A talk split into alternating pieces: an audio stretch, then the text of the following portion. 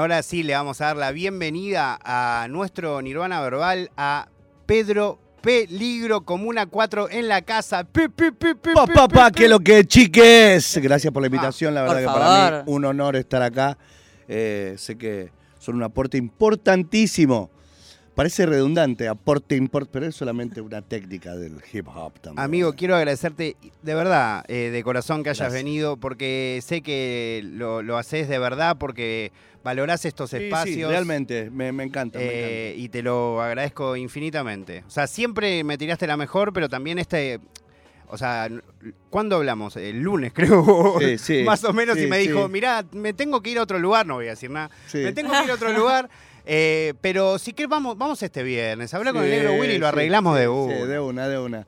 Sí, porque también conozco la propuesta, digo, cómo, cómo abordan un poco ustedes el tema de la cultura hip hop como herramienta también. Me parece que hay muchas cosas interesantes para hablar con gente que, que le pone a la cultura hip hop lo que, lo que la cultura necesita, que es divulgación en este caso y, y un poco de, de meterle cabeza a algunas cosas que van más allá de, de la música también, ¿viste? Pedro, mi idea era que arranquemos escuchando Downtown y que después sigamos con la charla, pero ya que entraste por ese lado, Sí. quiero preguntarte, estás en un lugar de, de visibilidad muy grande, muy distinto a lo que sucedía cuando empezaste a hacer Totalmente, hip hop, claro, claro, claro. eh, cuando empezaste a hacer cultura, ¿no? Totalmente. Eh, y, y te veo muy conectado, a tu hijo también, a tu familia en general, a, toda, a, a toda tu gang, ¿no? Como Sí. con la idea de usar esa visibilidad para seguir comunicando esos valores. Es un poco lo sí. que nunca, nunca quieren que, que se corra de vista, ¿no? No, obviamente, y, y nos atraviesa a todos en el colectivo eh, el tema que este año son los 50 años del hip hop. Entonces, Sí.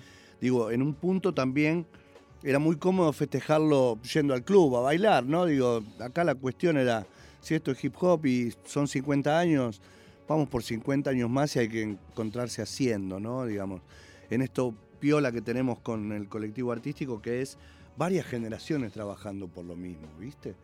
Eh, eso me parece súper rico, me parece que fue como un pilar para que todos saliéramos un poco, quiero que no se malentienda, pero de, de la comodidad del proyecto Trueno, porque digo, la verdad que nosotros tranquilamente representamos el hip hop de- del Río de la Plata en todo el mundo hoy día y es un honor, pero también hay algo de, del rapero, del hip hopero 24/7 que nunca tiene que perder, ¿no? Que es ese hambre por decir, bueno, vamos a hacer otra vez, otra- a ver qué pasa ahora, qué tengo que decir, qué podría comunicar o qué, o qué es lo que mi, mi andar hip hop cuenta ahora, ¿viste? Obviamente es muy diferente, por suerte y por desgracia, a lo que comunicaba antes, ¿no? Porque pasaron un montón de cosas. Pero bueno, escuchemos el tema No, y no, vamos pero- charlando del proyecto que Uy, te cuento cómo fue amalgamándose, digamos, de ser algo personal a ser algo completamente hip hop, porque no puedo con mi propio ser. No puedo con mi hip hop. Sí, boludo. Tengo que sacarlo por algún lado. No puedo con mi hip Sí, hop. una, Tengo mucho una, hip hop en mis venas. E- Este primer tema que, que sacamos es como eh, la intro de un proyectito que se viene ahora, ¿no? Digamos, Ok. eh, como, como todo en el hip hop, se basa un poco en el hola, yo soy, ¿no? Hey, hey, yo, hey, hey, acá estoy.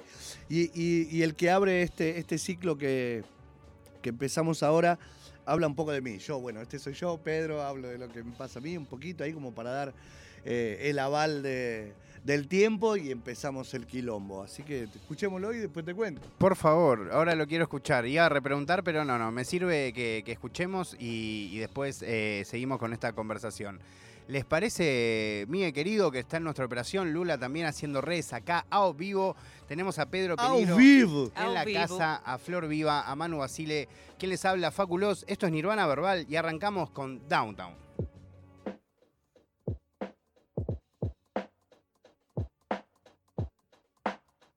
Yeah, oh. Pedro Peligro está en la casa. Miras, sentís, pensás, tiras Downtown, Soul City, Mile Down. Marca el compás, compás, compás Downtown, Soul City, Walking, chilling Miras, sentís, pensás, tiras Downtown, Soul City, Mile Down. Marca el compás, compás, compás Downtown, Soul City, chilling Cada perro sabe dónde mete el hocico. En barrio delincuente, guachín, se cierra el pico. Se fue la luz, se fueron los colores. 10 de la noche y salen los depredadores. Cambian los ruidos, cambian los olores. Cambia el sentido, cambian los sabores. Cambia el contraste. Si la flasheaste mal, mal, marchaste. Mira, sentís, pensás, tiras, downtown, Soul City, vibe, down. Marca el compás, compás, Soul City, walking, chilling. Mira, sentís, pensás, tiras, downtown, Soul City, vibe, down. Marca el compás, compás, compás, downtown, Soul City. Pedro Peligro, LV City, Southside, grip shit, call me danger. Real hip hop, call me crazy. Represento hip hop con acento Geneise. Pedro Peligro, LV City, Southside, grip shit, call me danger. Real hip hop, call me crazy. Represento hip hop, hip hop. Represento hip hop con acento Geneise. Ah, Mira, sentís, pensas, tiras, downtown, Soul City, my down. Marca el compás, compás, compás, downtown, Soul City, high. Walking, chilling. Mira, sentís, pensas, tiras, downtown, Soul City, high. Down. Marca el compás, compás, compás, downtown, Soul City, high. Walking, chilling. Pedro Peligro está en la casa, Sur Capital Pelican, Shankara Records, Westside, Southside, ok, 2023.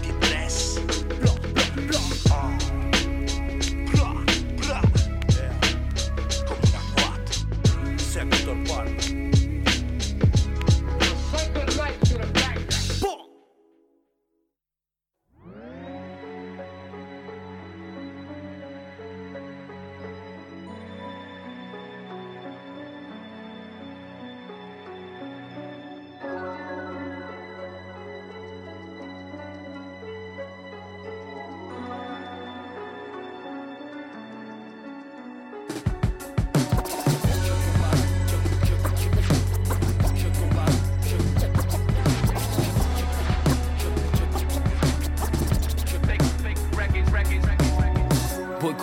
En el tracklist, un mundo emisauris Te lloré pero ahora estoy afuera de St. Patrick. Otra vez me Calvin, anoche hice otro hat-trick Donde crecimos te confunden y te hacen un patrick En 2000 en Madrid, entre tanto bad habit Me convertí en rap addict, dramático Me conocen mami, nami. Pocos son creativos, todos sueñan con ser Bad Bunny. Seguimos rompiendo la Matrix, sueños de Paris. Si lo hago por Elena, si lo hago por el Rami. Usted no entiende nadie, hacen quilombo gratis No tienen puta idea lo que representa el rap La fucking confetti, es confetti Entran al barrio como si estarían haciendo trekking. Yo te ofrezco checking, si lo quieren make it Un par de truchos se harían un festín con mi technique En el auto armando el tetri para ir a tocar fetti. Andamos sin esa peli de flashar la gang shit. Tienen más pelo que un Shetty, quieren todo gratis Hijo de chuta, ya grande para ser tan imbécil es expansivo el pencil, construye universo en mi cerebro El verso no es más que tierra fértil. No hago palos, hago peli, guacho, estamos ready. Cuida tu pensamiento, el miedo vencerá al más débil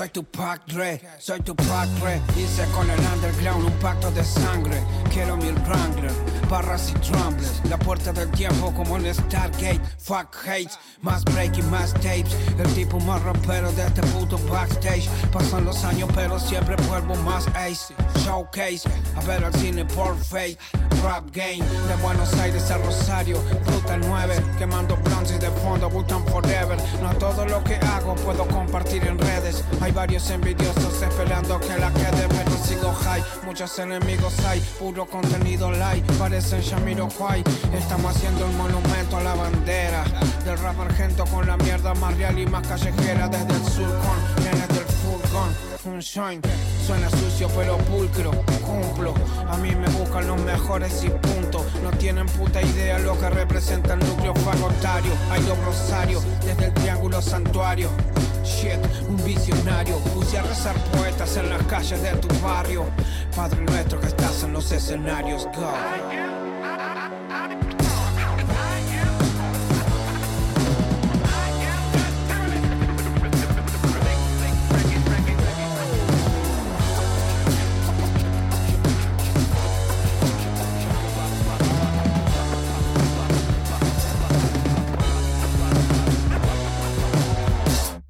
Facu Lozano. Nirvana Verbal.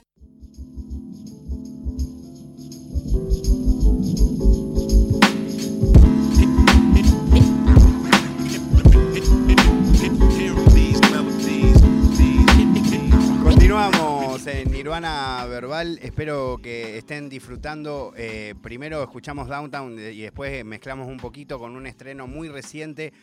Todo lo que pueden escuchar en la lista de Spotify Nirvana Verbal eh, son todos los estrenos de hip hop curados por mí y por Flor Viva y por Manu Basile. Eh, no les voy a mentir, no quiero hacerlos cargo a ellos de la música que yo elijo, pero ellos también eligen que música que yo dejo ahí decir y nunca quito. Podés decir esto, está la lista curada por Facu y el contenido complementario de nuestras columnas también. Está todo. Decía esa. Está todo, exactamente. Eh, Pedro, querido, eh, contame qué onda, cómo surge Downtown y por qué aparece este proyecto. Primero, aguante la nueva escuela, qué temazo que escuchamos después de Downtown. Qué pista, qué ¿Te gustó? piola. Sé que te gustó. Cómo me, me- viste cuando te, te da gusto ser parte de. de- Exactamente, de me algo pasa eso piola, todo, el- no boludo. puedo creer, el otro día cuando estaba en la presentación, me pasó lo mismo cuando fui a trabajar para la radio en la que estamos, para Nacional Rock, el día que ustedes tocaban en el Lead Joven, Sí, eh, y que los vi tocar y decía, yo no puedo creer que esto esté pasando en mi país, amigo, qué, Qué gran felicidad. momento. gracias, gracias. Eh, viste que tiene un poco de todo. oh. eh. El, show del, del, del Truenín tiene un poco de todo, porque tiene como un poco del hardcore de los 90. Tiene todo. Tiene, wow, sí, la revivimos. Incluso pasos que tienen que ver con Re- el imaginario. re mal, Muy muy mal, mal. de- mal. hay, hay unos pasos Muy- muy clásicos. noventas y dos mileros de- Gorila, ese que hacemos en un momento. Y bueno, temas como Sangría sobre el final, Fuck el Police y esas cosas que se repone aeróbico, brother. Aeróbico. Y mi favorito, que no tiene nada que ver con este mood que estás diciendo, te pido perdón, pero Sí. cuando canta Juda, amigo. Bueno, es me un tiemblan momento. las piernas. Me tiemblan bueno, las piernas. Esa canción me destroza la, la- la vida, me Sí, el, fascina. el momento trueno es como también súper súper emotivo también, porque te hace. No digo que te haga en la emoción, la gente entiende por emotivo, que te hace como No, llorar, no, porque no. pero claro. Te produce sensación, lo acompañás al guachín en sus tribulaciones, ¿me ¿entendés? Porque tiene temas que son introspectivos, que, que hablan de él en su, en, en su cuestión diaria, en otro país, o, o lo que le pasa con a él con él mismo. La verdad que es súper rico el show. Piola. ¿Cuánto logras disociar realmente de ese mundo, dado de que vos Sí. formás parte en todo sentido? No solo porque sos el papá de Mateo, sino porque literalmente sos una parte esencial en ese grupo humano. Claro, del proyecto Eh, Trueno, como decía. Sí, ok, eh, O sea, obviamente. co- ¿Lográs o sea, primero separar que- un, un sí, segundo de sí, eso y ver lo, que está se separa sucediendo? cronológicamente la cosa. eh.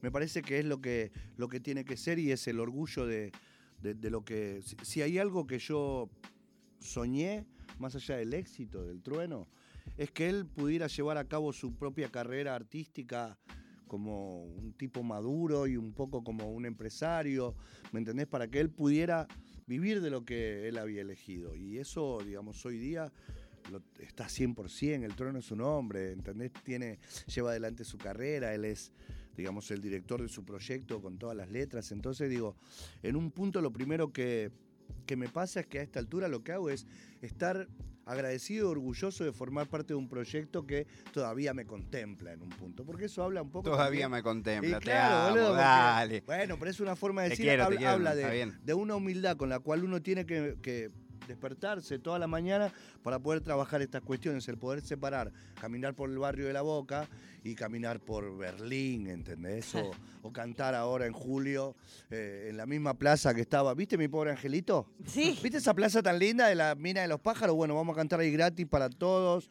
En los 50 años de hip hop, en el día Oh, shit. latino. Sí, ¿entendés? sabés que Cierra estuve viendo, aparte de las cosas que va a haber ahí, es eh, una bomba tras otra. Sí, hay, un, hay un- una cuestión que tiene que ver, que creo que también lo hace todo el laburo de, que, que- que me tocó toda mi vida desde la época hardcore, el laburo que vi de mis viejos, en lo que es eh, el arte. Cuando uno entiende que siendo artista uno es fluctuante en un montón de cosas porque depende no solo de cómo él, de cómo te estás vendiendo, entre comillas, de qué estado de ánimo tenés, de qué gana de laburar y de qué oportunidades se presentan, uno empieza como a tomar cada una de las cosas que le pasan como una bendición del momento y lo disfruta como qué piola. Pero como el circo, nos vamos de vuelta otra vez a otro lado o a otra casa, entonces digo, también termina siendo un poco superfluo. Mm. ¿no? Te quedan esas vivencias, te queda lo logrado y te queda lo objetivo que vos querías, ¿no? Digamos, que es un poco más grande, ¿no? Representar, ¿qué quiere un rapero? Representar su lugar, representar su barrio. Sin eso, sin eso no hay tanto hip hop, porque el hip hop es represent. Y desde ahí viene la resiliencia del represent. Representar, le O sea, mandamos un shout a grafi- Un Plusito. grafitero que pone en la pared su fucking nombre de una forma Totalmente. intrincada y artística para que vos te dediques dos segundos a leer qué es él. No soy solamente un número, hola, acá estoy yo.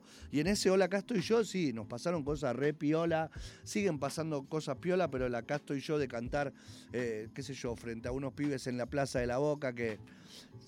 Oye, Pedro Peligro, acá rapeando con nosotros, sí, o, o estar en el penal de Marcos Paz dando una clase, o haciendo una clínica más dirigida a los padres a veces que, que a los jóvenes, porque es lo que veo en el público, ¿entendés? Me parece una genialidad. Y ahí es donde uno eh, pesa las cosas de otra forma. Sí, estuvo re bueno estar en Berlín, pero a mí me copa estar en Villa Celina haciendo una clínica de hip hop para pibes que por ahí me dan media pelota y les cambian la vida, ¿entendés? Digo, el hip hop es una herramienta de transformación social más allá de, de lo artístico que esta tiene y lo lúdico, ¿no? En el tránsito, porque está repiola rapear, está repiola bailar breaking, pintar y pinchar discos.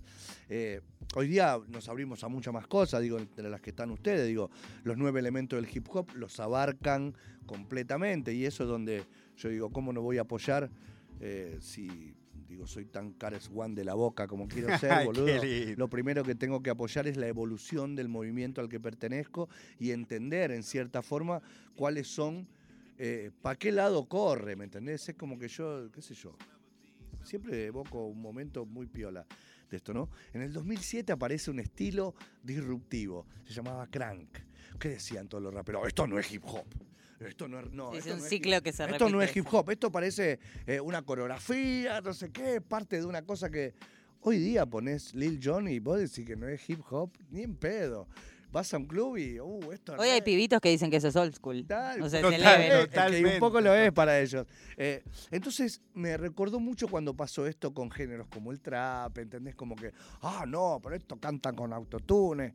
Genial, un pibe de la Villa 21 puede cantar con autotune, se siente que canta bien piola y por ahí nos dice unas cosas re interesantes, ¿eh? Digo, eh, vamos por parte, ser hater es ser hater y al hater le nace donde, de- ¿viste? Ay, acá puedo. Yo trato de matar ese enano hater que todo el mundo tenemos adentro. No sé por qué dije enano, es como una cuestión como que. Por el, sí, el mío es enano. El mini como yo. hater. El Es mini como- hater. Claro, ese- un mini, un mini esa Pedro hater. claro, pin, pin, que hay que darle, que te habla junto con la otra, ¿no? Que, que es lo que hay que, que tamizar también. Digo, soy muy de tamizar las vivencias eh, grandilocuentes. Por ejemplo, sí te puedo contar mil cosas. Yo un día fui a, a este lugar donde se hace el conteo de fin de año en Nueva York, se llama Times Square. Times ¿no? Square. Sí. Bueno, yo vi la cara de mi hijo en Times Square. Mm. Y quedé así, fumando un porro que le compré a un negro ahí al lado, re piola, que tenía un Ziploc con 70 mil. Dice, hey, hey, man, you need weed? Sí, sí, sí, pack. Sí, Pa, y de repente aparece estaba la, publi. comisaría, porque abajo de ese cartel está la comisaría de ahí. Y viste, estábamos con Mateo los dos, pa, pa, mirando. Esperá, esperá que en 15 minutos aparece otra vez. Y quedábamos. ¡Pa, ahí está! güey". Y yo decía, no, boludo, esto es inigualable. Sí, es inigualable. Igual eh, de las vivencias más piolas de eso, hay otras anécdotas que hacen. Churra ayuda a disociar. Sí, churro ayuda a disociar. Aunque después me di cuenta que era medio fondo de bolsa, porque esos porros no son de los mejores, como los de. Claro. Pero no No importa. me los para el- estoy imaginando pero para tan. el caso era como, bueno, hay que- hagamos esto que es una genialidad. Y, y ¿sabés qué? Digo, lo que me pasa, de lo gracioso acá es que, si bien estábamos mirando la cara de, de él en Times Square, nos estábamos más copando que nos estábamos fumando un caño de la enfrente comisaría. a los Cobani que estaban parados así, y nosotros, pa, esto en la boca tampoco se puede hacer tanto todavía. y viste como que nos causó gracia eso, que nosotros estábamos más rompiendo la bola por ese lado que haciéndose como el canchero y ah, agrandando egos por esas cosas. Eh, Pedro, eh, la verdad es que, o sea, nunca tuve la, o sea, si bien te entrevisté en su momento para, Sí. para el canal de Urban Rooster cuando se hizo ¿Qué era? movida- ¿Pandemia eso no? Era pandemia, exactamente. Estábamos encerraditos, ¿eh? bastante encerrados. Y Urban Rooster ahí lanzaba su libro y Sí. se propuso hacer como un mini programa entrevistando a mucha gente de la historia del Sí. hip hop, en donde obviamente vos estabas involucrado. Pero a la vez creo que no, no pude preguntarte esto que me resulta importante, que es eh, la, la magnitud en la vida de tu familia y tuya particularmente del Teatro Catalina, ¿no? Sí, bueno, la, la verdad que nosotros... Porque, porque Eh, es, eh, hay- se- muchas veces lo nombran en las entrevistas, todo, cuando leen las gacetillas, medio- todo, pero se pasa desapercibido. Está muy y es un grupo muy importante de tu barrio. Totalmente, Y en nuestras vidas, ¿eh? Puntualmente, en la de que a la mi vez familia. tiene esta cosa de llevar la cultura del barrio literalmente a los escenarios, ¿no? Hay un mensaje tan claro y grande que, que llevó adelante ese que lleva adelante todavía ese grupo, que ustedes casi te diría que, que lo, lo respetan Totalmente. a rajatabla en todo lo que hacen. Sí, sí, sí. Eh, digo, es, es un modelo de trabajo que se generó mismo en el barrio Catarina Sur y hoy día es un modelo de trabajo teatral para todo el mundo. Digo, hay experiencia de teatro comunitario en todos lados.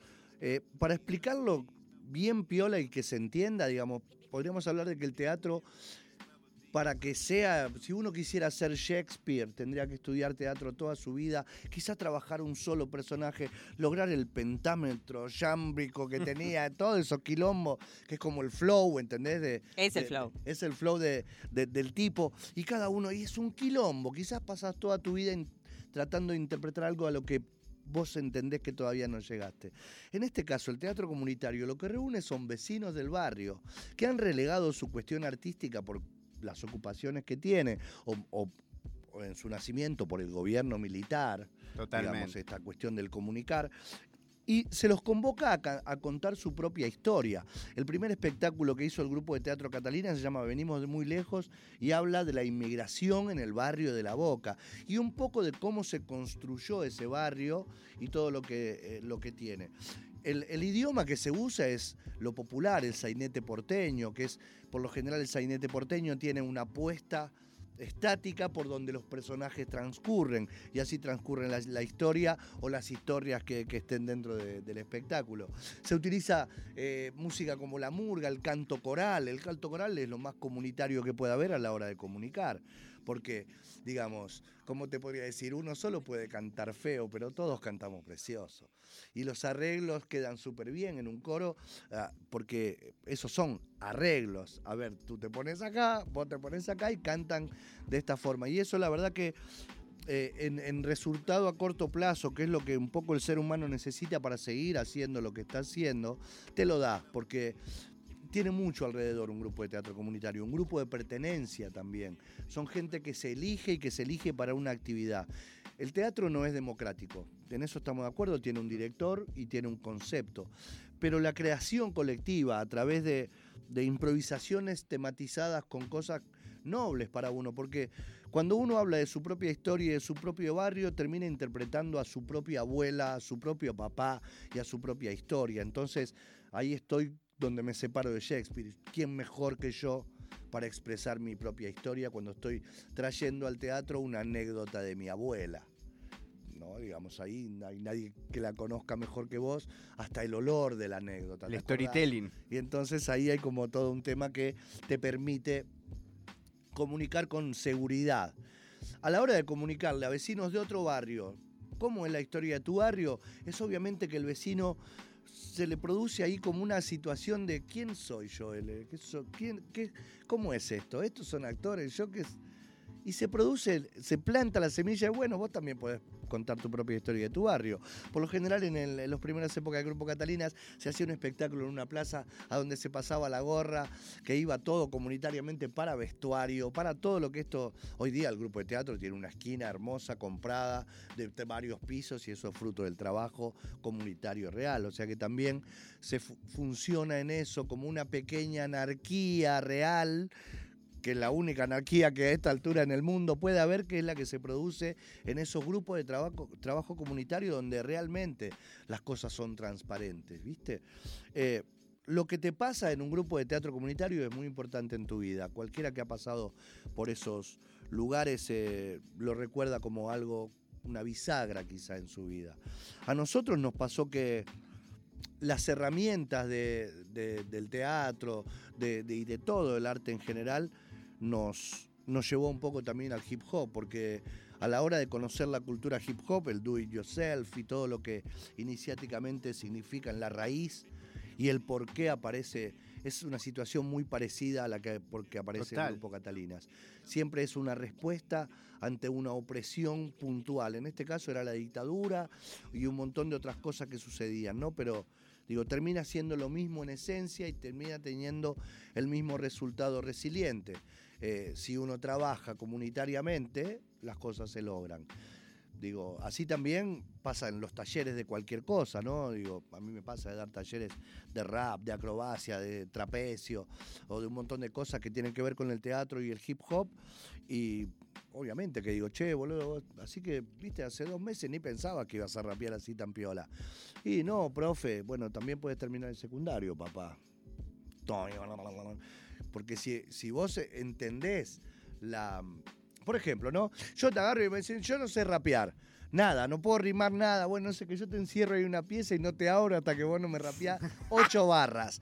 A los 15 minutos me decís, Pedro, por favor, abrime la puerta que tengo las ocho barras recontra preparada y me la decís perfecta y nunca más vas a querer entrar a esa pieza. Digo, si uno pudiera, sin esa mecánica, accionar eso que te pasa ahí en lo que vos estás desarrollando, aprendiendo o queriendo desarrollar, corta. Ahí salen los truenitos, por ejemplo. El trueno es un tipo así, un tipo que quiere, va, pi, voy, quiero, voy a hacer eso. Y hace el- todo el tránsito, ¿entendés? Digo, me pasa también con otros alumnos que no han tenido el éxito del trueno, pero sí han tenido éxito en sus vidas. con Totalmente. esto. Me explico, porque por eso hablo de- Expresándose, lográndose expresar. Exacto, por eso hablo del hip hop como una herramienta de transformación social. Y el teatro comunitario tiene la misma base, es una herramienta de transformación social. Creo que la cultura en general es una herramienta de transformación social porque a cualquiera que lo atraviese en cualquier punto algo le toca que le cambia completamente la vida. No sé si pasará con la tarjetería española, con el macramé, con hacer papel maché, pero quizá si el mecanismo de trabajo es correspondiente a estos valores, es seguro que también va a suceder. Chicos, Eh, ah, justo, Por el favor, andale. No, mi pregunta, eh, aprovecho para pisar porque mi pregunta Yo me tiene pongo un medio poco que profe, ¿viste? Y se pudre todo, boludo. perfecto. Y nosotros está estamos acá perfecto. tomando clase, Acá, amigo. claro, a- tomando apuntes. No, yo te quería preguntar porque eh, mencionaste varias cosas que me parecen interesantes para que nos cuentes un poco tu perspectiva sobre esto, que es, vos mencionaste esto de eh, l- quizás los objetivos de en el Sí. mundo del rap, esto de representar, eh, hablaste mucho de eso de también representar en otros lugares que nada que ver tienen Tal con cual. Sudamérica, por ejemplo.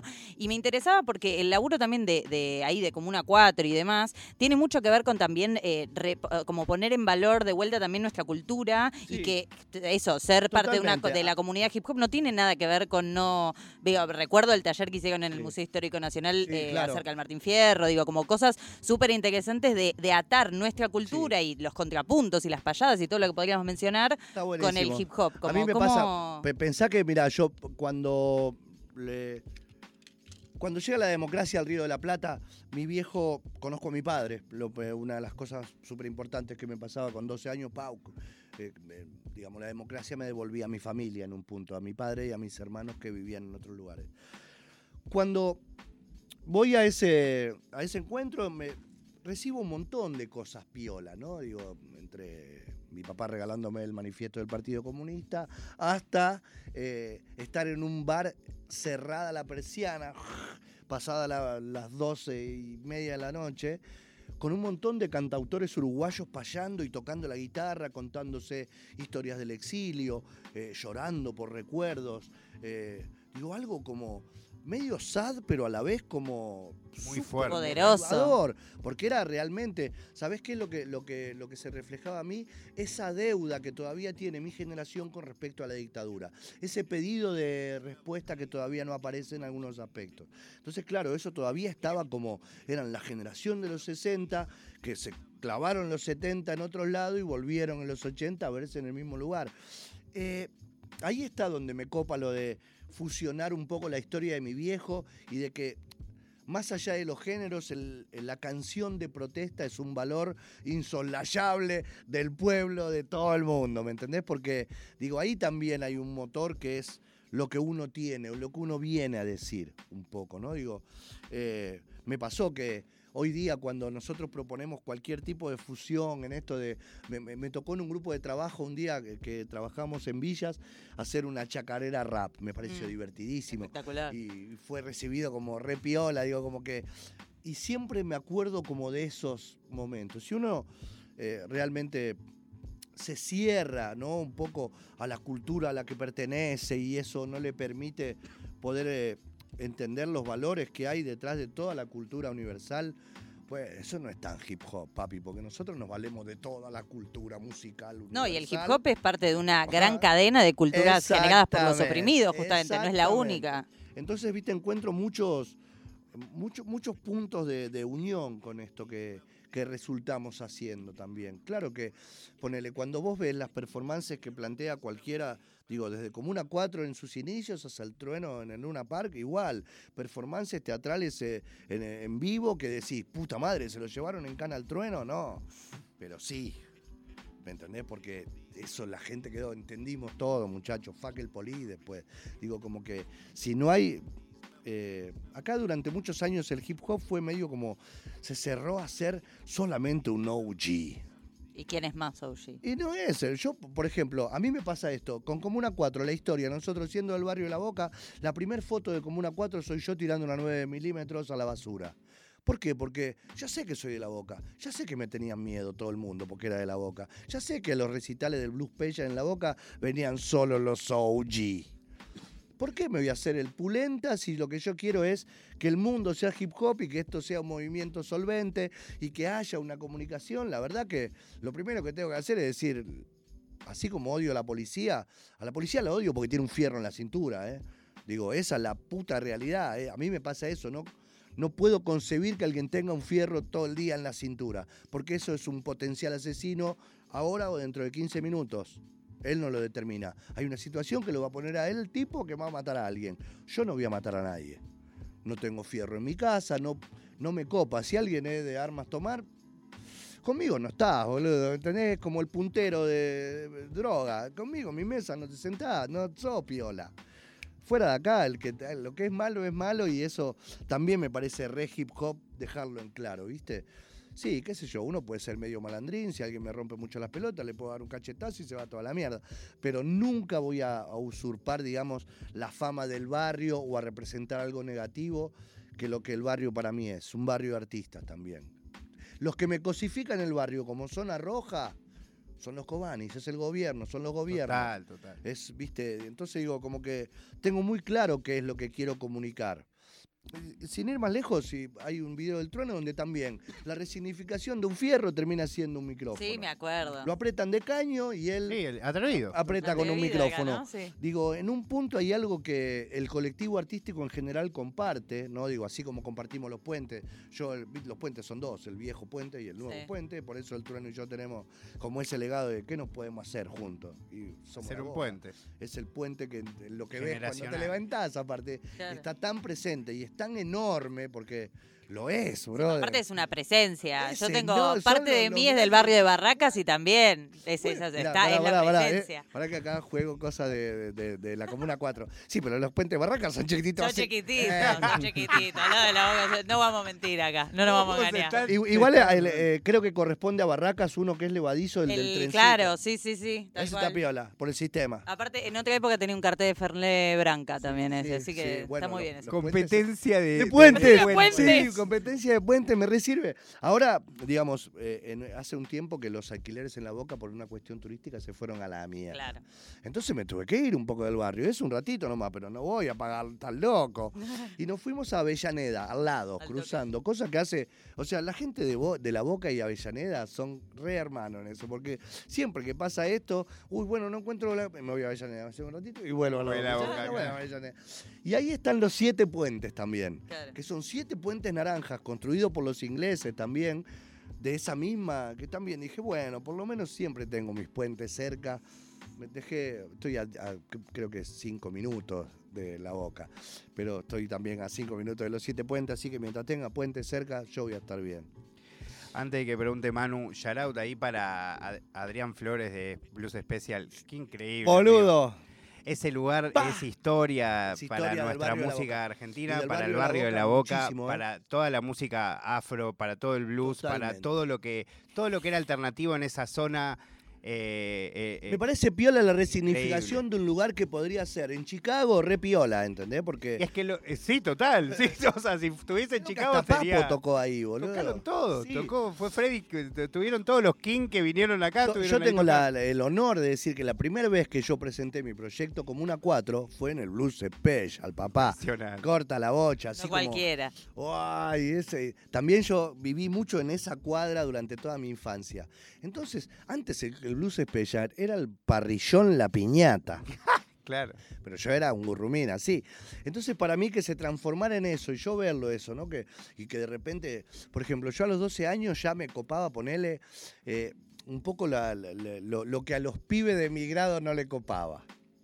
Y ahí había una mezcla de todo lo que podía ser disruptivo, ¿no? Desde el heavy metal, un poco de rap, digo, porque también Michael Jackson en los 80 había pegado por un rato, pero después todo lo que había pasado después, como los Break Machine o algunas bandas, viste, que ya empezaban, total. no le copaba a nadie y ya el breakdance no era algo que... Yo ya, la, la primera vez que di clase de mi vida fue clase de breakdance en, el en lo que... En una sede que era un lugar como este, que era el principio del grupo Catalinas. Y era como también, como, este está loco, ¿entendés? Como Qué viene a loco. total. Y yo estaba re cebado, digo, si yo me pongo así en boludo, yo soy rapero desde que tengo 10 años, ¿me entendés? Con, con ese criterio. Y me parece una genialidad porque, mira dónde, vinculado al teatro, como que hay algo que, que entendí yo también con respecto a la cultura hip hop y a los hip hoppers en general, que acá, digamos, recién ahora está apareciendo y me parece genial, es que los raperos hacemos de todo, somos actores de cine, escritores de libros, todo. Snoop Dogg vende hasta comida para perros, papi, ¿qué es lo que es? Total, sí, sí, eh, De eh, hecho, muchas de las cosas piolas que están pasando ahora, de las que hemos hablado acá muchas veces, es también porque son gestores mismos de, todo eso. El, el FUBU es todo eso junto, ¿viste? El, el lograrlo saliendo un poco de la maldad del- de nuestro barrio. Ese es el tema. Y es lo que yo propongo en cualquier taller o en la cárcel o desde el grupo Catalinas o, o lo que le propuse un poco a Mateo, que fue como en cierta forma mi borrador en lo que es el taller de rap. Hmm. Y no es que yo sea re buen profe. Tu primer taller. No es- pero no es que yo haya sido un excelente profe y llevé a uno al mainstream. La cultura hip hop tiene una forma de enseñar, no es mi forma. Sí, yo le doy mi pincelada, pero la forma ya existe y es eso lo que lo llevó a Mateo a donde Claro, está. es él el que hace con el hip hop. Exactamente. ¿Cómo lo- no hay nada mejor que, que hip hop como hip hop. Conciencia en movimiento. Si uno es consciente de lo que puede mover, va, lo mueve y estamos re ready para lo que se venga. Después, cada uno tendrá un ángel o un talento especial por lo cual le puede ir mejor que a otro. Pero el tránsito es el tránsito y eso es lo hip hop para mí, ¿viste? Pedro, algo que me, me gustaría preguntarte es que mucho de la actualidad de vos tiene que ver con justamente comunicar el, el hip hop y transmitir el hip hop. Y me da curiosidad saber el momento en el que el hip hop estaba llegando a vos, el momento en el que vos estabas aprendiendo, conociendo todo lo que tenía para dar. ¿A través de qué fue? Digo, me imagino que muchas cosas. Primero, primero que nada, de este primer eh, aluvión que hubo, que fue la primer data que tuvimos acá, que fue el boom de Michael Jackson, ¿no? Cuando había acá un programa que conducía en el 9 domingo de Inúbel, la llamaba Michael Jackson y sus amigos, el tipo mostraba todos los días el video thriller y el video de los Break Machine, que eran los primeros breakers y donde había como, como una especie de, de rap un poco más old school, de los que hoy día los ves como, ¡guau, qué buena onda! No escucho un disco entero ni en pedo. Pero, pero un poco es así. Eh, entonces, a partir de eso empecé como a, jugar con las rimas. Eso me acompañó siempre. Siempre me copó el contrapunto. Eso de joder con mi amigo, más allá del beat, siempre jodíamos con eso de, de rimar contra el otro. Después, bueno, todo el devenir de lo que fue el 80 de lo que fue la escena punk argentina. Yo tenía 13 años, era muy gurrumín y se me ocurrió vincularme un poco con eso, ir a cemento, hacerme un poco querido. ¿Para qué, mamita? No que preso todos los días porque era menor de edad. Recién se habían ido los milicos, mi vieja yendo a buscarme a todas las comisarías tres veces por mes mínimo. Eh, yo persistente con el look, no sé qué, de repente la escena se empieza a tornar de lo que era misteriosamente rara a un poco peligrosa. Punks versus Nazi Skins, todo el tiempo, guau, pum, a donde iba se iba pudriendo, se empezaban a cortar los recitales. Vos decías, sí, tengo una banda de punk rock, ni en pedo, acá no tocan ni locos. Bueno, entonces nosotros como que optamos ya en el 90 y sobre el final de los 80 por escuchar un poco qué pasaba en América en Estados Unidos, porque teníamos como una visión muy eh, londinense sobre la música punk y todo lo que pasaba. Y eso nos había traído los problemas europeos a casa. Entonces dijimos, bueno, vamos a ver qué pasa con, con esto, porque si son americanos, obviamente por lo menos nazis no son. Porque después nos dimos cuenta que sí. Que No, claro, Red- porque al principio uno creería que que no. los Red son unos hijos de puta. y que le ibas a decir. Eso no se lo desayuna. Eso, después te das cuenta que, que un poco eso están en todos Pero en ese momento venía bien. Claro, pero como opción fue muy piola porque la escena hardcore americana tenía un concepto United and Strong, que eso decía todos juntos somos mucho más piola y la escena de Nueva York tiene el boom bap clavado adentro del hardcore, aunque no quieras, lo sentís, el estilo hardcore de New York es hip hop. Y eh, una de las primeras bandas que yo conseguí un disco se llamaba Sick of It All, Enfermo de Todo. Sí. Empieza con un prólogo de Cares One. Mira. Dije, ¿cómo? no Se llama Just Look Around, el, el disquito. Era un simple. Lo buscas y lo primero que es Cares One hablando, ¿entendés? Re rapeando así a capela sobre la realidad un poco del. Porque creo que son como del mismo barrio. Y yo quedé como, ¿y este loco de mierda quién es? Y ese loco de mierda terminó marcando mi vida, ¿entendés? Entonces a partir de eso empecé como a darme cuenta que yo ya no era tan adolescente, que por ahí a los gritos se podría malentender el mensaje. Que si yo ponía play en el, ese huevito que tengo en mi casa en esa época con el CD, ¿te acordás que era como una especie de cabeza de robot? ¡Pa! Play, pista y yo, yo, ya no tengo ni que pagarle la sala de ensayo a nadie. Yo puedo trabajar en esto ahora solo si quiero. Ahí empecé como a decir, bueno, vamos a bajar el mensaje a este otro estilo que a mí me copó toda la vida y que digo, yo ya siendo de la escena hardcore y estando re pegado con Dag, pegado para la época era, no había redes sociales, no había celulares, nada, ¿entendés? Pero te juro que aunque no lo creas, nada. Era, era vivir Yo la situación. 40, eh. Claro. viví Era, esa, pero viví te- esa etapa. Eh, o sea, esperábamos. No el- me voy a hacer el pendejo acá al lado tuyo, pero, Pedro. boludo, viste que esperábamos el fin de semana para ir al teatro Arlequines y vivir ese momento, porque eh, a mí me pasó que también. ¿Todo lo tenías que conocer en persona o porque te lo contaba alguien? Obvio. Y es loco porque tomaba valor según quién te lo contaba y cómo te lo Y contaba. ahí ibas a ver y vivías la experiencia. Creo que en un montón de aspectos yo asumí como el hardcore y el hip hop como en eso de que yo quería que vengan a vivir la experiencia. Digo, como una 4 también tenía esta teatralidad en sus inicios y una performance en escena, porque era ahí, boludo, tenés que ir ahí. Che, Pedro, ¿cuándo vas a grabar los temas? Nunca, decía yo. Te lo juro, decía, nunca. Como una 4 es ahí, o es un sábado a la noche en un sótano de mierda. Y Claro, la policía, y posiblemente la policía esté en la puerta esperándonos para preguntarnos algunas cosas. Eh, qué sé yo, en esta madurez de- del mensaje es que yo empiezo como a tomar al hip hop como herramienta puntual. Digo, si uno analiza eh, la cultura hip hop y lo, que, ofrece, yo podría decir, yo viví toda una vida hip hop, realmente, eh, digamos, con este mecanismo de resiliencia de... Yo soy un joven del gueto y como todo jo- joven del gueto me quiero ir a la mierda del gueto. Sin embargo, siento un respeto puntual por el lugar en donde estoy, porque mi historia puede ser útil para otras personas. Entonces digo, ahí es donde uno, digo, mucha gente dice, no, a mí yo cuando sea grande me encantaría irme a vivir al campo, ni en pedo me voy a vivir al campo. ¿Sabes qué? Yo me muero. A mí la ciudad me necesita. Soy un tallerista de la villa, de la cárcel. Hay ¿Qué algo ahí de, cambiar, ¿no? También como de, de eso de, de oh, el gueto, como Y- también y- yo me quiero ir, pero a la vez quiero que cambie, ¿no? Un poco, como hay algo de eso, de construir ahí. Y si no cambia el gueto, jovencito, tomate el palo, por favor, te lo pido, porque acá hay veces que te jugas la vida. Algo que se me acaba de bajar ahora mientras estaba diciendo esto. El hip hop es de ciudad, papá. No tiene nada que hacer en el campo. ¿Qué voy a ir? Yo a Sierra de los Padres solo a escuchar Gutan Clan, pará, boludo. Le estoy haciendo un daño a los bichitos, ¿me entendés? Claro, boludo. Si los bichitos no entienden lo que. Los dice bichitos re Orbiry raperos ahí. Pero me pasa mucho eso, que mi relación con la ciudad tiene que ver con, con el lugar que yo creo que tengo que, que tomar en la acción como activista del hip hop. Y no es joda cuando digo, sí, el hip hop es de ciudad y es consecuencia de una ciudad. Nace en una ciudad con un problema y viene a salvar los jóvenes de esa ciudad. Después si se quieren ir al campo, joya, papá.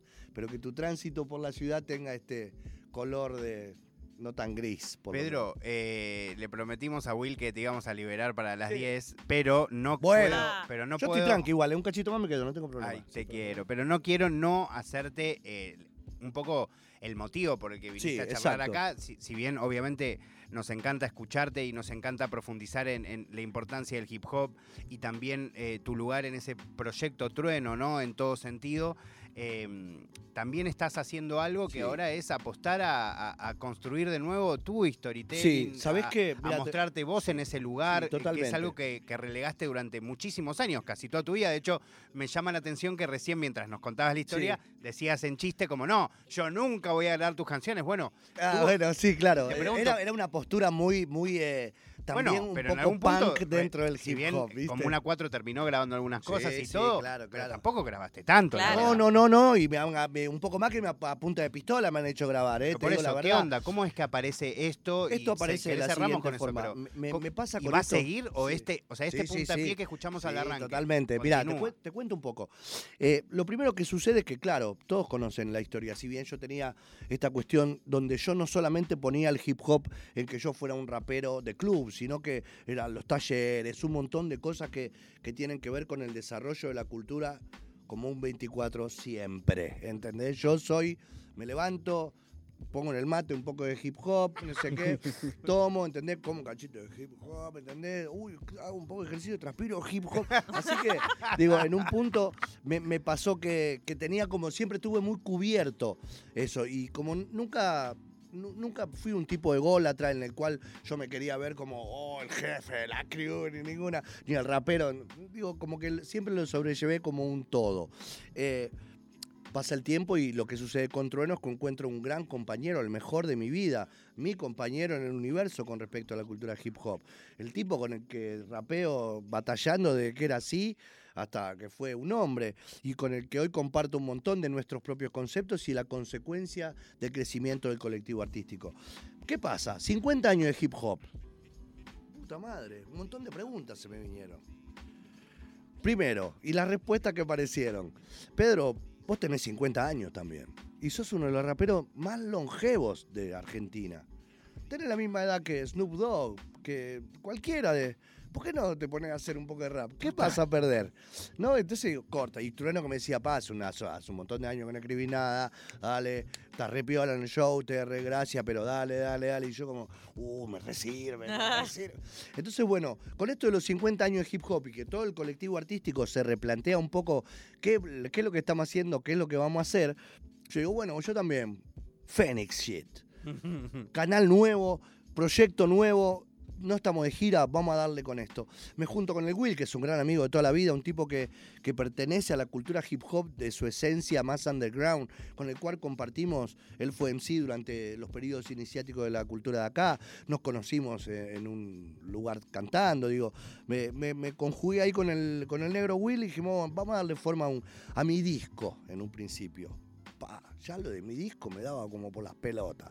Porque, viste, yo siempre fui como de crew, digo, lo mío, como una cuatro llegó a ser en un momento cinco personas, digo, ah, yo estaba re contento con el clan, con la crew, digo, que es como, me copa eso de, che, lo tuyo repiola, no, no, lo tuyo repiola, no, no, pero lo tuyo no, repiola, no, pero lo tuyo mejor. Me encanta eso que se sucede con el, con, cuando uno se encuentra con hip hoppers. Entonces ahora digo, voy a hacer mi disco. Bueno, vamos a ponerle un nombre como para empezar el proyecto que tenga que ver un poco con la esencia, el barrio.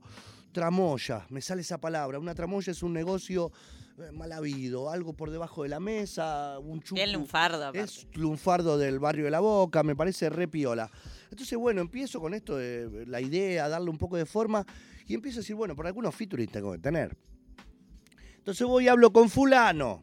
Fulano reporonga de la escena hip hop nacional. ¿Hacemos un ser? Sí, claro, Pedro, obvio. ¿De qué vamos a hablar? Oye, corta, ¿sí? Sí, sí, claro. Uy, corta, bueno, sí, para. Mira ahí, pa. Voy, voy a, voy a otro, voy a otro. Bueno, Como voy a que empezaste a tomar noción Sí, de lo sí. que habías hecho en Claro, estos Sí, años. Entonces agarro y, y digo, bueno, ahora, ahora, ahora vamos a buscar uno difícil, a ver. Uno difícil, pero uno difícil. Ahora le escribo a Nas. No, no, ¿viste? Ah, sí. Pero tipo, Estaría ¿viste? bien, Uno ¿eh? Yo creo que difícil. te contesta igual. No, pero- pri- primero empecé en el plano nacional, ¿viste? Uno difícil, a ver, pa, una chica.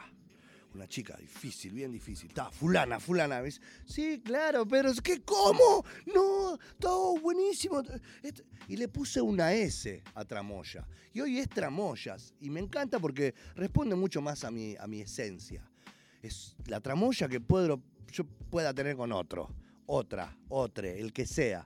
Y así, bueno, digamos, tengo algunas cosas ya terminadas, como con Enciclopedia, por ejemplo, que es una persona que, que hemos caminado, nos hemos encontrado en el mundo Internacional y gran claro. figura, aparte, Eh, claro. Tengo, eh, eh, le- les, como que moví un poco ahí a los socios ejecutores y dije, hacemos un- una nueva versión de este tema que me encanta, pero la hacemos, yo vamos a estar todavía hacemos una tramoya juntos.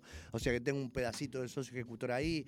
Eh, hablé con los pibes en contra del hombre, banda que a mí cuando Uh, nació hip hop que Increíble, dije, estos son los que a mí me gustan, porque si pensabas en contra del hombre, un poco de hardcore tenía, Sí. tenía como una suciedad muy interesante. Y hablo con Maxi, no sé qué, Paco, hay mu- muy buena onda, voy a dar unas clínicas de- en la zona donde él da talleres, cosa que lo vinculé para que haya como una, una sinergia piola ahí de entre lo que, lo que pasa en los guetos. Y le, y le digo, che, hacemos un tema, yo no sé si con todo, a mí. Me dice, sí, Pedro, vamos a hacer todo contra del hombre, fit Pedro Peligro, y quedo, what the fuck.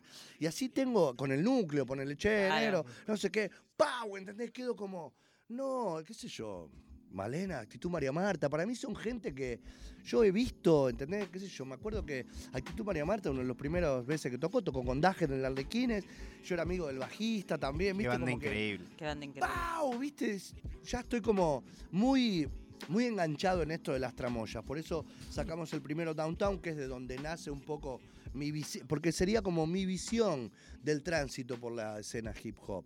Obviamente que voy a tratar de hacer 10 temas, pero sé que se me pueden ir en un par más porque a mí me, el Río Loco, un pibe de zona sur que es un rapero que tiene un corazón a la, hora de, de rapear que ah, y tiene una voz también medio como aguerrida, ¿me entendés? Dije, zona sur corta, así como Pono, el Méndez. Méndez es un pibe del freestyle, sonido libre, con el cual eh, hemos tocado lo- los inicios de Comuna 4 y ellos diciéndome, che, nosotros nos representa Comuna 4. Hoy es un hombre, padre de familia, rapero, que no abandona la cultura hip hop y me, me parece que esos featurings también ah, para mí tienen quizá más peso que Claro, tiene alguno otro que- que, significado venda el disco, ¿entendés? Eh, esta vez también hice algo un poco más inteligente. Me asocié, entre comillas, en el proyecto con quien tengo que asociarme, con una editorial y con una distribuidora, porque vamos a hacerlo, yo tengo que hacerlo. Porque, Estamos en el business. Porque, digo, también, digo, eh, escogí, no, no escogí el camino del trueno, sino que escogí otro por estas cuestiones que tienen que ver un poco con, con eh, la humildad personal. El camino del trueno fue hecho para el trueno. trueno, el mío lo tengo que hacer. Por eso me planteé como Fénix, vamos de cero, que el hip hop está re piola cuando es así, Fabi. Si soy el de Y más- también, porque aparte de eso, tu trayectoria es larga y, y de vínculos infinitos con gente y Claro. también como podés darte el lujo de hacerlo algo me- más propio. A mí me, me- me enorgullece la respuesta de, de la mayoría de los. Porque por lo pronto a cada uno que le fui a decir algo, al mala junta, todo me dicen, sí, Pedro, estamos ready, ¿qué querés? Y para mí es como decir, chicos, eh, yo si bien nos conocemos del momento cero, ¿me entendés? De que íbamos a una fiesta de Carlitos High y no éramos más de 50, ¿me entendés? Y esos 50 éramos los mismos que estábamos abajo, que después iban a subir arriba, que eso me encantó toda la vida, ¿entendés? Porque vos bajabas y... y Esas fiestas donde si salías a Sí. fumar se, quedaba- se vaciaba la fiesta. Sí, sí. Y, y esto de que otra vez lo mismo, che, muy bueno lo tuyo, no, lo tuyo, no, pero recién te escuché lo tuyo, repila, bueno, yo te recién te escuché. Eh, Esas cosas que eran como el periodo iniciático de la cultura, eso de pasarse temas, compartir el flyer de tu amigo, Claro. gracias, bro, respeto, ¿entendés? Todo, todas unas cosas que no sé si, creo que hoy se conservan en lo que es la nueva escuela. Eh, tengo un, uno, el, el hermano de, de mi compañera, Teiki, es un, un intérprete de la nueva escuela, que le está metiendo una bocha, ¿entendés? Eh, y veo que tiene también como ese círculo de amigos que se manejan de la misma forma.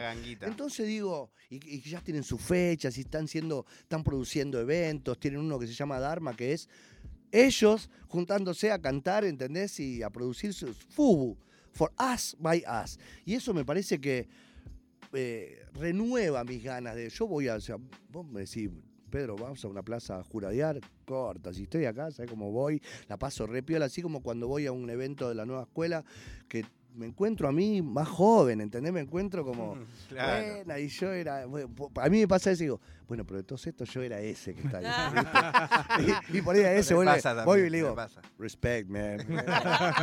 Sigue así, man. Que- Pedro, eh, bueno, quiero decirte que en un segundo eh, vamos a cerrar y Bien. elegí para cerrar eh, Hoop Hoop, obviamente, y también elegí We Want the Truth de Zico Firol, porque si la dijiste la vamos a poner para, para cerrar. Zarpado, sí, me encanta. La, la compartimos, pero quiero hacerte para cerrar esta pregunta. A mí particularmente me compete personalmente, porque yo también soy papá y también Sí. me considero un super rapa. Ah, re, re que nunca lo Te digo. lo deseo. Yo, que- sinceramente, te deseo que te pase lo mismo que me pasa. te lo juro, ¿eh? Quiero preguntarte qué onda, porque además creo que mucha gente cuando vea esta entrevista después se va a sentir identificada. Hay muchas personas que hacen hip hop y son padres o madres, Sí, ¿no? claro. Y tienen ya no solo la responsabilidad en su vida de llevar adelante su sueño, su vocación, su misión, su activación relacionada con el hip hop, sino también criar a alguien, Sí, ¿no? Eh. ¿Qué onda eso en, en tu vida? ¿Cómo lograste? Evidentemente lo has logrado equilibrar muy bien, ¿no? Al, al menos se nota por el resultado, pero Eh, hablándote me pasa directamente de papá, papá. hay- hay ¿Qué algo- onda eso de Sí, eso de tener hay algo que. toda que- esa vida y a la vez ser papá? Sí. O sea, con todo Obvia- lo que eso obviamente, implica, ¿no? obviamente, como en todos, como todos los padres, madres, en algunos, eh, digamos, para poder realizarse y encontrar su completud, hay veces que tienen que pedir ayuda. En esto yo, obviamente, que en primera instancia le agradezco a mi mamá que después de hacer los dos funciones en el teatro se fuera con Mateo a dormir a la casa de ella para que yo me fuera a un local de mierda a cantar rap. Y que después eso fuera la consecuencia de, mira, ahora tengo esto para ofrecerte, hijo, ¿entendés? La primera vez que yo llevo a Mateo a un evento de hip hop a la noche, él era pibe y no podía estar. Sin embargo, lo ves hoy en YouTube, es Trueno Niño y como una Sí, cuatro sí, sí, representando, y el chabón re rapeando, y digo, eh, hay cosas que, que, que pude hacer con el tiempo, que pude empezar a, a trabajar con el tiempo. Entonces uno no tiene que apurarse y uno que tiene que entender que para poder transmitir, digamos, eh, un arte, una magia, la tiene que transitar primero. Eh, sí me pasaba que tenía mis, mis cuestiones y que te pasan como padre y que, que en algún punto también sos el docente exclusivo de tu hijo, en todo en la vida. Entonces digo, también me pasaba eso de, bueno, si yo, si él no es mejor que yo, es porque él no fue tan buen alumno y yo no fui tan buen maestro. Entonces empezamos como a perfeccionar cuestiones, que eso ya tenía que ver con un objetivo que nos planteamos. Obviamente hubo un momento que yo le dije a Mateo, era chiquito él, estábamos mirando la compu, la Red Bull de España, ponele.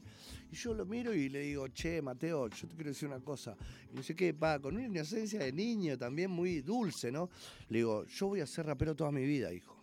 Yo voy a ser rapero toda mi vida. Así como me ves ahora, voy a ser toda la vida, siempre.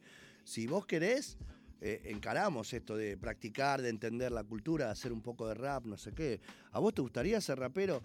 Y me dice con una voz finita, repiola, sí, ¡pau! Y a partir de ahí realmente, como te digo, empezó un trabajo que fue como de él también, ¿no? Como decir, dijo sí y lo hizo. Iba a grabar con Comuna 4 y Mateo se grababa freestyle y yo lo sacaba en el disquito. O siempre, siempre estuvo ahí. Íbamos a una, no sé, a, eventos donde Mateo ha estado como ahí al lado. Él canta con cuatro años, prueba micrófono conmigo en un evento de hip hop gratis, juntando útiles y alimentos para el barrio de La Boca. Con cuatro años cantando en contra del Paco, una letra que yo no sabía ni que él se sabía. Digo, esto como padre te enorgullece y te da un montón de herramientas. Y creo que un padre se alimenta de esas cosas para seguir el juego. Claro que Mateo en el camino quiso ser jugador de fútbol, fue campeón sudamericano de taekwondo, y así cada cosa que... ¿Cómo juega el fútbol? Y juega piola. Yo cuando juego, cuando estoy en el- cuando jugamos a la pelota y yo era el arquero del equipo contrario, un garrón. Te quería matar ahí. que me mira con unas caras diciendo, toma, peligrín. Ah, Re descansero. re descansero, aparte es descansero, ¿eh? Hace un beso. Toma Danger. Dale. Pe- Peligrín, Peligrín me dice. La crew me ca- cariñosamente me dice Peligrín. Me parece lindo porque como que ah, hace que la palabra peligro quede más, más linda. Pero bueno, para cerrar esto, eh, yo lo que digo es que los padres somos como docentes de nuestros hijos. El, poder tener una relación presente fue lo que a mí me, ayudó mucho con Mateo. Eh, yo con la mamá de Mateo, cuando nos separamos, como vivíamos en el barrio de La Boca, nos veíamos día por medio. Ella lo llevaba a la escuela y yo lo iba a buscar. Y de eso depende que el trueno también tenga esta parte. Porque Yo tuve tiempo de trabajar con él como padre, tuve tiempo para jugar, tuve tiempo para enseñarle, tuve tiempo para transitar un montón de cosas junto a él como compañeros también. Creo que el resultado es este porque podría haber sido de otra forma. Él también podría haberse dedicado al teatro, él podría haber sido un artista de circo de los mejores del mundo, por cómo es él, ¿eh? Él podría haber sido, no sé, un hardcore empedernido, eh, tocando también en, en el circuito. Digo, cualquiera de esas cosas él podría haber elegido. Él podría haber sido un buen jugador de fútbol, él podría haber seguido su carrera como artes marciales, digo. Venía bien, siempre vino bien como en todo el chabón. Entonces como que era solo apoyarlo en lo que en el momento él necesitaba. Cuando me tocó, cuando me dijo, sí, el hip hop, me ceban la batalla, quiero ir, a, quiero ir a la cara de perro, quiero ir al quinto escalón, quiero ir a la Plaza Irlanda, era, uy, vamos a transitar un mundo hip hop que para mí era como lo que yo había soñado toda la vida, ¿no? Digo, las plazas llenas de raperos era como, y yo me rompí el culo por esto, ¿cómo no voy a estar acá? O con este pibe que está recopado es lo mejor que me pasó en la vida, digamos. Y eso que es el tránsito. Después, Pedro, la verdad que te mentí, dije que era la última, pero me surge hacerte esta y ahora sí te libero. Perdón. Will, te pido mil dis. eh, de amante del hip hop, amante del hip hop, perdóname. Pero. ¿qué? ¿Pero está con cara de orto? No, no, Ah, no, no, no, no, no, no, no, ahí no. está con cara de orto, pero no lo sé. Por ahí me doy No, cuenta no, ahora no, cuando no, salgo. no. Es muy probable que te diga así. No, no, pero eh, hay otra pregunta que me surgió recién que es eh, yendo al business, ¿no? Algo que también se habla poco Sí. desde raperos a raperos, ¿no? Y hay algo que ustedes lograron como familia que hubo un momento en donde el negocio de Trueno, que era cuando un poco gana la Red Bull, cuando eh, gana FMS, donde ya se, notaba que era sí, sí, algo claro. que excedía todo lo que lo rodeaba. Que lo- Y ustedes ahí, había muchos que querían meterla. Meter la cuchara. eh, yo te de- contara que- cosas Es que algunas las sé, obviamente no las voy a revelar, pero, pero, bueno, digo, no quiero importa. preguntarte por ese momento en donde ustedes ya no era solamente ser papá, ser hijo, Claro. acompañarse, sino era tomar registro de un negocio y sacarlo y, Ah, ah, llevarlo para otro lado. Sa- ¿Sabés a lo que me trae esto? Veo mucho en las batallas de freestyle cuando eh, un joven involucra a su familia en su negocio familiar, todos como le tiran, ¡eh! Vos sos una empresa, tu familia te ve, tu viejo es tu empleado. Hay un montón de cosas que pasaron en el camino donde Mateo hoy día tiene el equipo de trabajo que él se merece como el artista que es.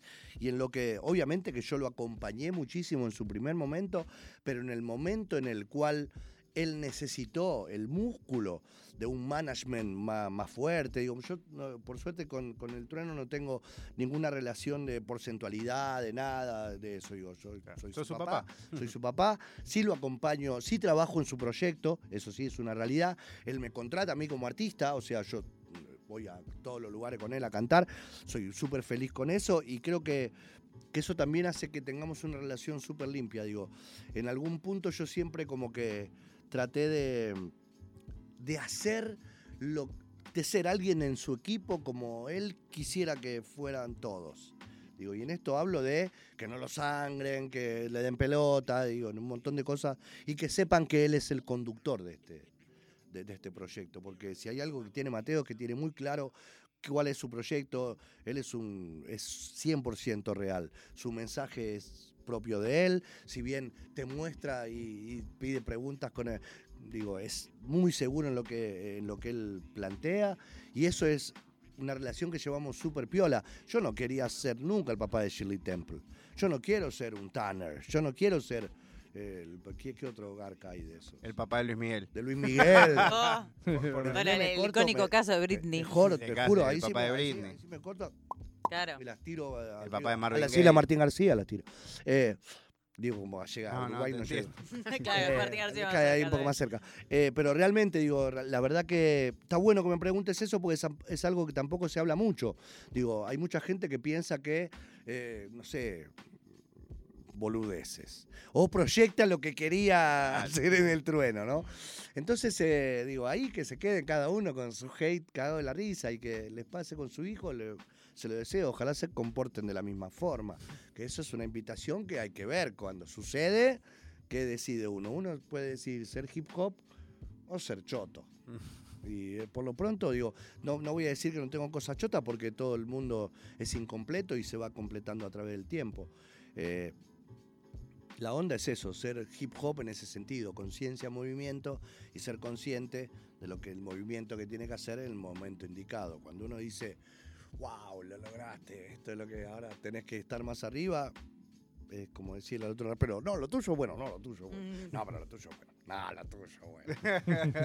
Eh, termina siendo esa misma relación donde la credibilidad se, se plantea de una forma inamovible, ¿eh? ¿entendés? Después de, de- de ese tipo de movimientos donde la otra... eh, Te pasa con tus amigos. Cuando tu amigo te, te caga, te es un dolor, te puedes amigar, pero queda una marca en esa cerámica que aunque la pegues, esa cicatriz no se va más. Y eso pasa también al contrario, cuando uno dice, uy, loco, este chabón me acaba de demostrar que es lo que es. Bien ahí. Y si hay algo que yo quiero como eh, de las cosas más importantes de mi vida es escuchar el bien ahí, Pelegrín. Bien ahí, Pelegrín. Vas bien, Pelegrín, bien ahí, Pelegrín. Ahora está haciendo tu hijo, bien ahí, Pelegrín. Eso es lo que quiero de, de mi hijo primordialmente como padre. Después lo demás puede hasta resultar ser cartón pintado, porque como somos artistas, hoy nos puede ir bien y mañana nos puede ir para el orto. Totalmente. Y después nos puede ir bien y después para el orto. Y hoy me pongo un smoking y mañana como arroz. Y me pongo otro smoking, pero mañana como arroz. Eso es. Y un día eh, como arroz con el smoking puesto. Exacto. También. Esos son los Eso mejores, ¿no? Pizza, ¿no? El de la boca. Ay, me manché el. Sí. Pedro, te agradezco infinito que hayas venido. Un honor estar acá. eh, de verdad. Y vamos a cerrar. Eh, Pedro, Pablo querido, ya está Pablo Barca con nosotros operándonos. Eh, tenemos Hoop Hoop para cerrar y We Want the Truth de Zico Firol. Así que qué linda Nos vamos pero esta- repudriéndola, Eh, ¿eh? pudriéndola. Radio Nacional, más de un fuck, Olvídate. gracias Radio Nacional por estos espacios porque la verdad que son importantísimos para mí. Esto es hip hop, esto es divulgación de la cultura. Aguante. Vamos entonces. Zarpado, psicofito.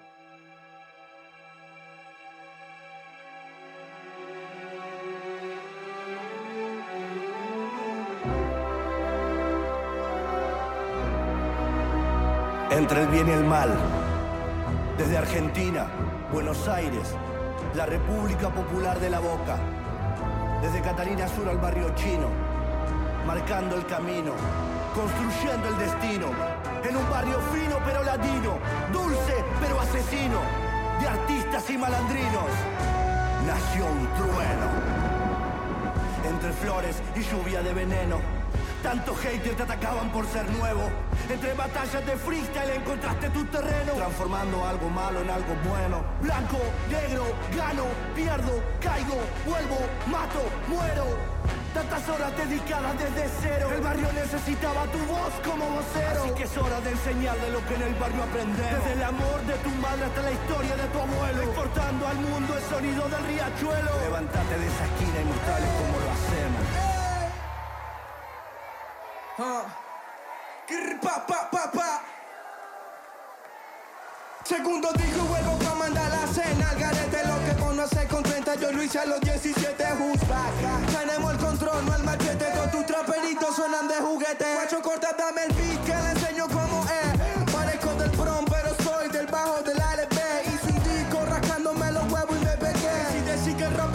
muerto lo resucité. A la mierda, compresa tu papel, tu jugado. Yo estoy fuera de la escena, es un crimen organizado. Ja, ja.